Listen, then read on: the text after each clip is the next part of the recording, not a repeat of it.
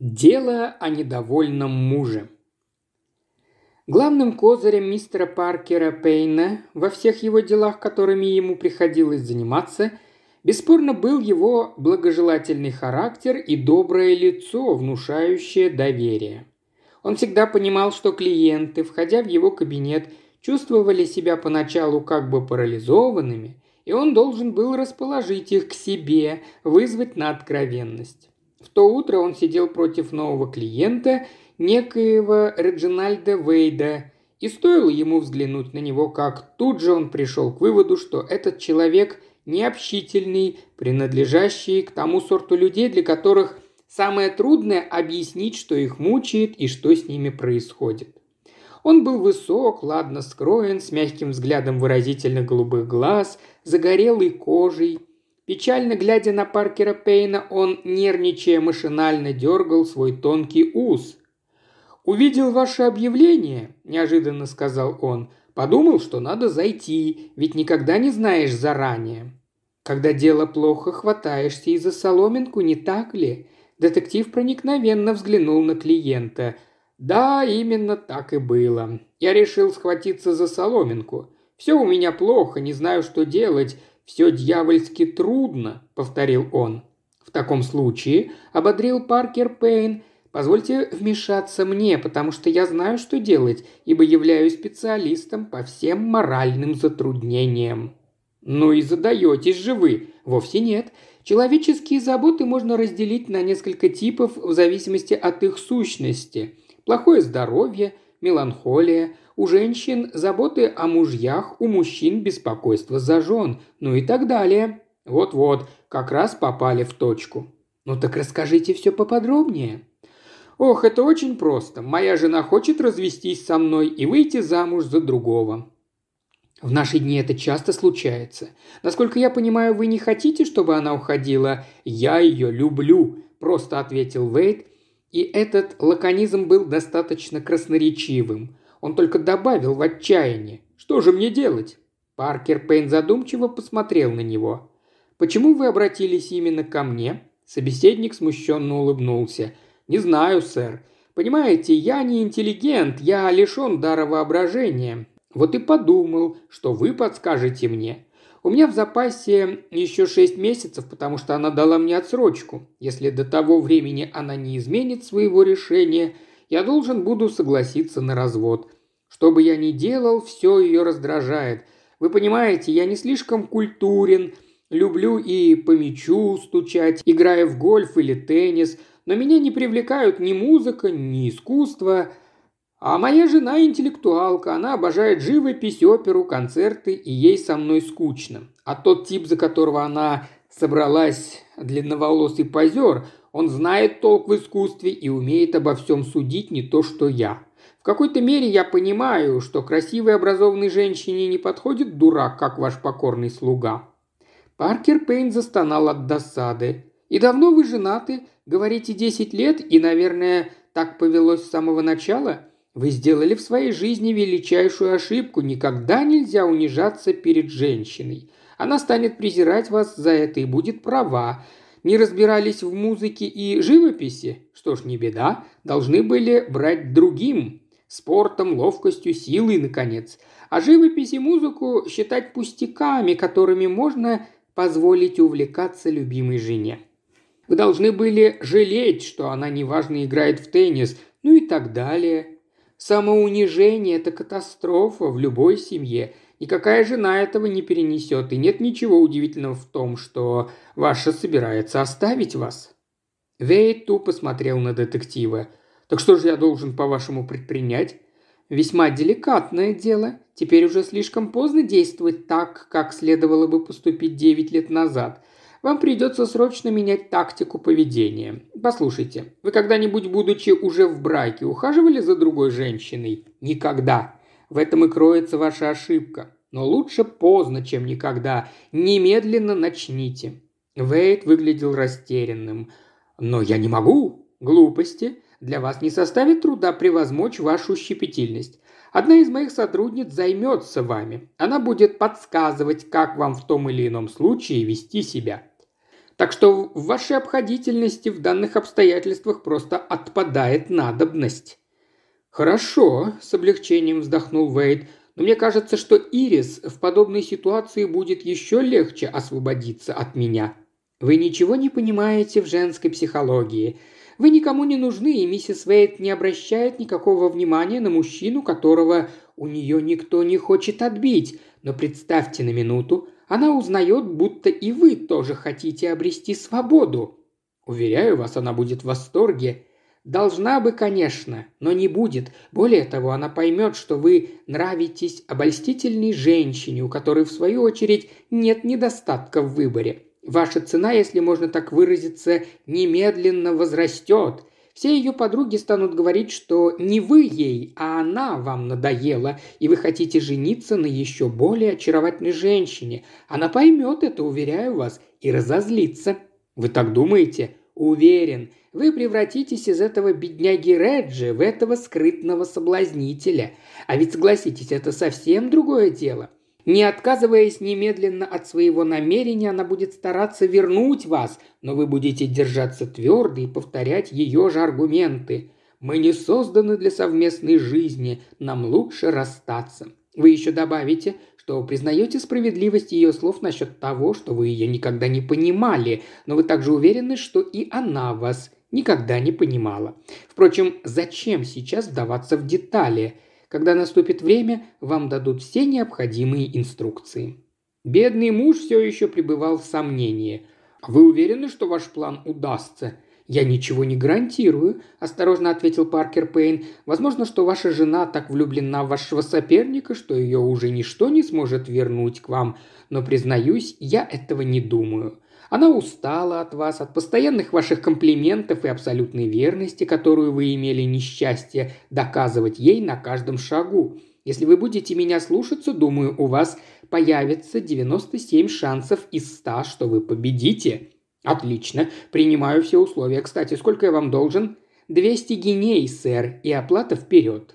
Мистер Вейд достал чековую книжку.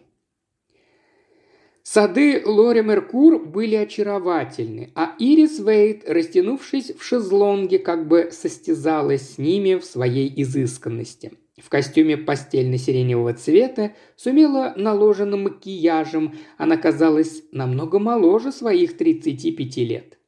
Они с подругой миссис Мейсингтон болтали о разных пустяках – приехав сюда в компании на уикенд, и обе отлично понимали друг друга, ибо и та, и другая были недовольны своими мужьями, знающими в жизни только одно – биржу и гольф. «Кто эта молодая особа, которая была у вас в гостях на последнем уикенде?» – спросила миссис Мейсингтон. Миссис Вейт пожала плечами. «Понятия не имею. Вроде бы знакомые Реджи, как это ни странно. Вы же знаете, он никогда не обращает внимания на женщин. Путаясь и смущаясь, он попросил меня пригласить на уикенд эту мисс де Сара. Я не могла удержаться от смеха. Вы же знаете Реджи. Короче, это она. А где он с ней познакомился, дорогая? Не знаю, он ничего об этом не говорил. Возможно, они знакомы давно? Не думаю. Конечно, я очень рада, так как это облегчает сложившуюся ситуацию. Понимаете, мне жаль Реджи, он такой славный, и я боюсь, что он будет слишком тяжело переживать развод, поэтому все время толкую Синклеру об этом. Он отвечает, что Реджи в конце концов смирится, и, похоже, он прав. Еще два дня назад Реджи был в совершенном отчаянии, а теперь пригласил эту девушку, и, как я уже сказала, мне немного смешно, но я очень рада, что он тоже развлекается. Наверное, бедняга думает, что я стану ревновать. Какая глупость!» «Конечно», — ответила я ему, — «пусть твоя знакомая приезжает. Бедный Реджи, разве такая элегантная девушка, как Сара, может заинтересоваться им? Ей, наверное, просто весело водить его за нос. «Она весьма привлекательна», — сказала миссис Мейсингтон, «и, на мой взгляд, она опасна. Такого рода женщины интересуют только мужчины, и полагаю, что она не из высшего общества». «Скорее всего», — ответила миссис Вейт. «На ней было изумительное платье, вы не обратили внимания?» Снова заговорила подруга Ирис. «Чересчур экзотическое, не находите? Во всяком случае, очень дорогое. Даже слишком. А вот и они», – объявила миссис Мейсингтон. Мадлен де Сара и Реджинальд Вейд, болтая и смеясь, пересекли лужайку, направляясь к ним. Мадлен опустилась на стул, сняла берет и провела рукой по своим красивым черным локонам. Она бесспорно была великолепна. «Мы замечательно провели время», – сообщила она, – «но мне жарко, и я, наверное, выгляжу как последнее страшилище». Вейд вздрогнул, вспомнив приказ детектива, и лишь невнятно пробормотал «Вы! Вы!» Он хихикнул и, многозначительно поглядев на свою даму, закончил «Не хочу продолжать». Мадлен взглянула на Вейда и, как видно, прекрасно поняла его, что немедленно отметила миссис Мейсингтон. «Вы, должно быть, отлично играете в гольф», – сказала мисс де Сара, обращаясь к хозяйке. «Если нет, то многое теряете. Моя подруга занимается гольфом и делает большие успехи, а она куда старше вас». «Этот вид развлечения меня вовсе не интересует», – холодно ответила миссис Вейд. «Вы не умеете играть? Но это непростительно. Как можно не идти в ногу со временем? Но вы можете брать уроки и научиться прилично играть. Прошлым летом я кое-чего добилась в теннисе, а вот в гольфе пока еще нет. «Ничего подобного», – не согласился Вейд. «Вам нужно только немного потренироваться. Вы только что выполнили отличный посыл, я наблюдал за вами». Это благодаря вашей технике. Вы чудесный учитель. Большинство людей не умеют объяснять, а у вас к этому просто талант, и я вам завидую. Вы все можете». «Вовсе нет, я ничего толком не умею», – пробормотал смущенный похвалами хорошенькой женщины Реджиналда. «Вы должны гордиться своим мужем», – продолжала Мадлен, повернувшись к миссис Вейт. Как вы сумели столько лет держать его около себя, словно на привязи? Это, конечно, очень здорово, но не под замком же». Ирис, ничего не ответив, дрожащей рукой взяла свою книгу. Реджи промямлил что-то насчет того, что ему нужно переодеться, и ушел с глаз долой. Мисс де Сара снова заговорила. «Вы очень добры, что пригласили меня на этот уикенд. Обычно женщины не доверяют приятельницам своих мужей. Я, правда, тоже нахожу ревность смешной, а вы?» И я? У меня никогда и мысли не было ревновать Реджи. Чудесно, но ясно одно, ваш муж нравится женщинам. Меня потрясло, когда я узнала, что он женат. Почему это все привлекательные мужчины связывают себя так рано браком? А я в восторге, что вы находите моего мужа привлекательным. Он такой и есть на самом деле. Красивый парень, великолепный спортсмен. А то пренебрежение, с которым он якобы относится к женщинам, конечно, не может не привлекать их. «У вас, мисс де Сара, по-видимому, много мужчин-друзей?» – спросила Ирис. «Признаюсь честно, да. Я предпочитаю водить дружбу с ними, потому что женщины никогда не бывают любезны со мной. Не понимаю только почему». «Может быть, потому что вы бываете слишком любезны с их мужьями?» – смеясь сказала миссис Мейсингтон. «Некоторым мужчинам я бесспорно нравлюсь. Знаете, встречаются иногда очаровательные парни, у которых такие тусклые жены. Естественно, им хочется поболтать с красивыми и веселыми женщинами. По-моему, новые идеи в обществе насчет развода очень разумны. Начать новую жизнь, пока еще молод, с тем, кто разделяет твои вкусы и мысли – это лучше для обеих сторон – Интеллектуалки могут наложить руку на длинноволосых индивидуумов, которые им придутся по вкусу. Гораздо лучше признаться самой себе в крахе семейной жизни и поскорее начать все заново. Как вы находите, милые дамы, это разумно? Конечно, согласились обе. Мадлен, видимо, заметила, что атмосфера сильно накалилась после этой вроде бы совсем беспечной болтовни и, пробормотав, что ей тоже нужно переодеться к чаю, ушла из сада. «Эти современные девушки отвратительны», – заявила в сердцах миссис Вейт. «У них в голове ни одной серьезной мысли». «У этой они бесспорно есть, Ирис», – ответила миссис Мейсингтон. «Она влюблена в Реджи, это же ясно». «Вот еще придумали», да, я видела, как она на него смотрела. Ей не важно, что он женат. Она хочет выйти за него, и это э, грустно с нравственной точки зрения. Миссис Вейт помолчала, потом как-то нервно засмеялась и сказала, «А мне в сущности все равно». Она поднялась к себе в комнату. Ее муж что-то напевал в ванной. «Тебе весело, дружок?» – спросила она. «Да, довольно весело. Я очень рада. И хочу, дорогой, чтобы ты был счастлив». «Я счастлив». Реджи Вейт почти не умел играть комедию, но ему помогало его смущение. Он избегал глядеть на жену и вздрагивал всякий раз, когда она к нему обращалась. Ему было стыдно за всю эту комедию, она казалась ему отвратительной. «Ты давно ее знаешь?» – внезапно спросила Ирис. «Э, «Кого ты имеешь в виду?» «Мисс де Сара, конечно». «Я не помню, кажется, довольно давно». «Да? Ты никогда мне ничего не говорил о ней?» «Полагаешь, вероятно, я просто забыл». «Ах, вот как забыл!» – сказала миссис Вейт и удалилась, взметнув сиреневой юбкой. После чая Вейт пригласил Мадлен в розарий. «Послушайте, – сказал Реджи, когда они отошли достаточно далеко от дома. «Думаю, надо кончать с этой комедией. Моя жена уже смотрит на меня с ненавистью».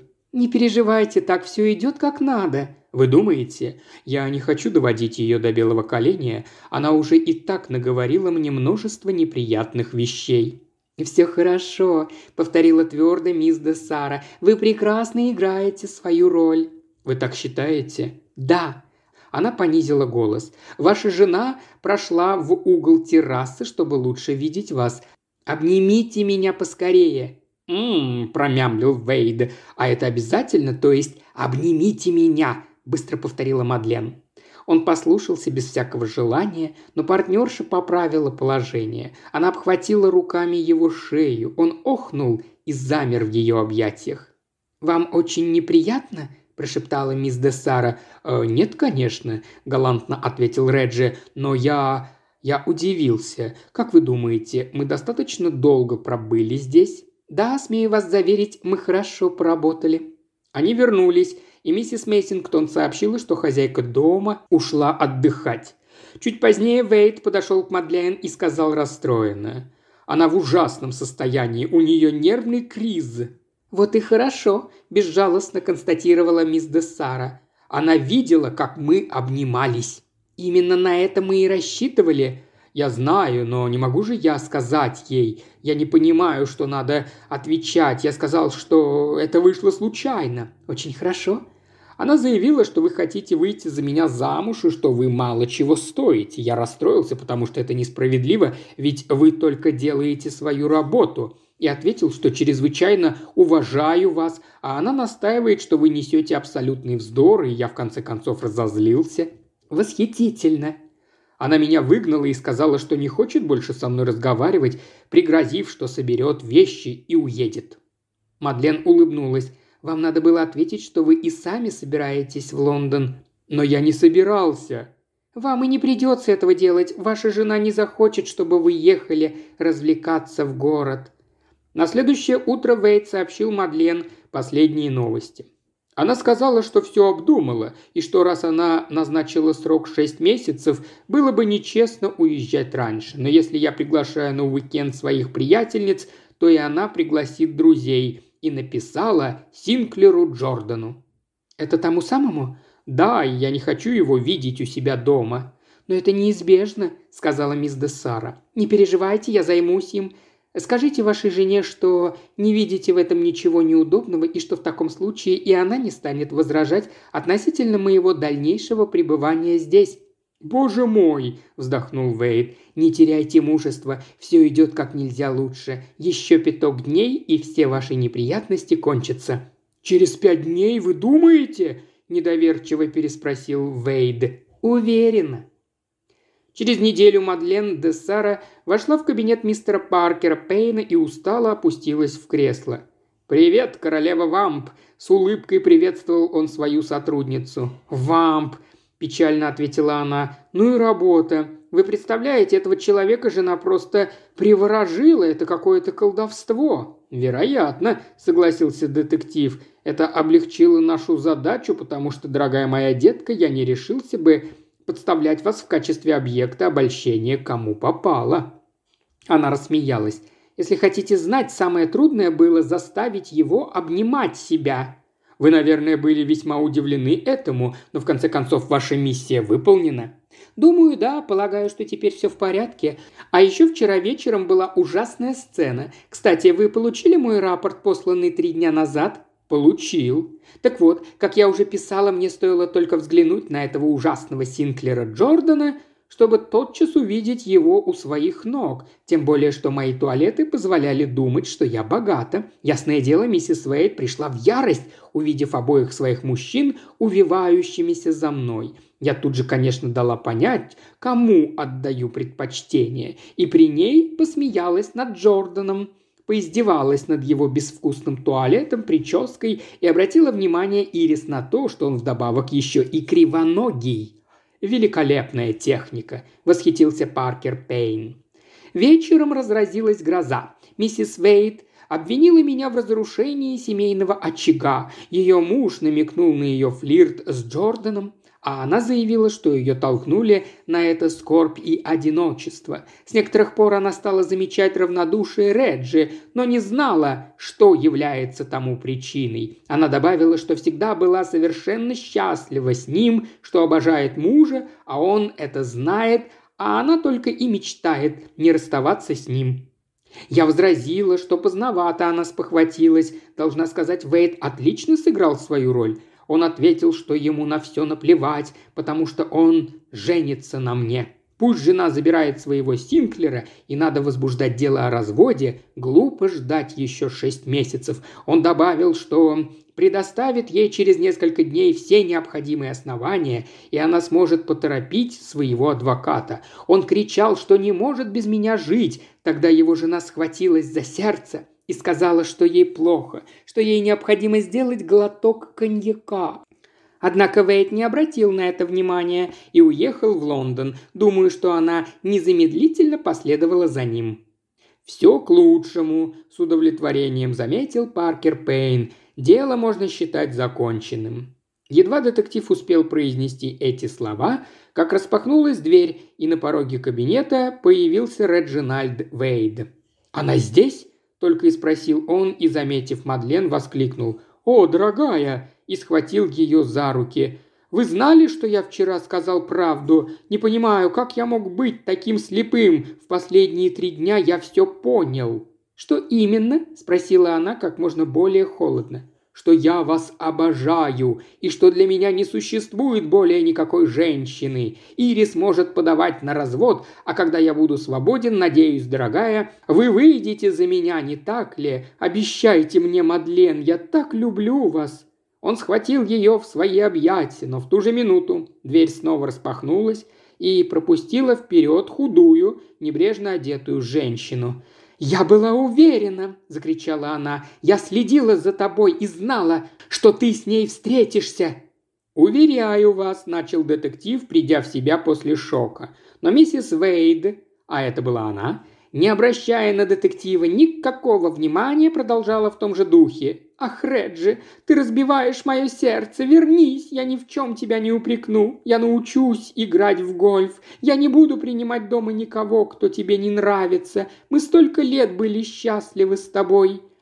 «Я только начал чувствовать себя счастливым», — сказал Вейд, глядя на Мадлен. «Ты хотела выйти замуж за этого идиота Джордана. Вот и выходи. Теперь ты абсолютно свободна». «Я презираю его. Он мне противен», и, повернувшись к Мадлен, Ирис закричала «Злая баба, вампир, ты украла у меня мужа!» «Мне он не нужен», – спокойно возразила Мадлен. «Дорогая!» – в отчаянии умолял Вейд, протягивая к ней руки. «Уходите, уходите же!» «Но я говорю истинную правду, клянусь!» «Убирайтесь!» – повторила раздраженно Мадлен. Реджи печально повернулся и направился к двери, повторяя «Я вернусь, вот увидите, и вышел, хлопнув дверью. «Таких, как вы, нужно клеймить и бить кнутом!» Тем временем продолжала вопить Ирис. «Реджи был ангелом, пока не встретил вас. Теперь он так изменился, что я его совершенно не узнаю!» И она, рыдая, бросилась следом за мужем. Миссис Десара и мистер Паркер Пейн переглянулись, и мисс Десара сказала в отчаянии – я ничего не могу с этим поделать. Он прекрасный человек, но я не хочу выходить за него замуж. Я не думала. Если бы вы знали, сэр, с каким трудом я заставила его обнимать себя. «Ах!» – ответил детектив. «Простите меня, мисс, мне стыдно признаться, но я ошибся в нем». Он покачал головой, взял досье Вейда и написал «Провал по естественным причинам. Мужчин всегда надо предупреждать». Еще больше аудиокниг в исполнении Ильи Кривошеева на Бусти и ВКонтакте. Все ссылки в описании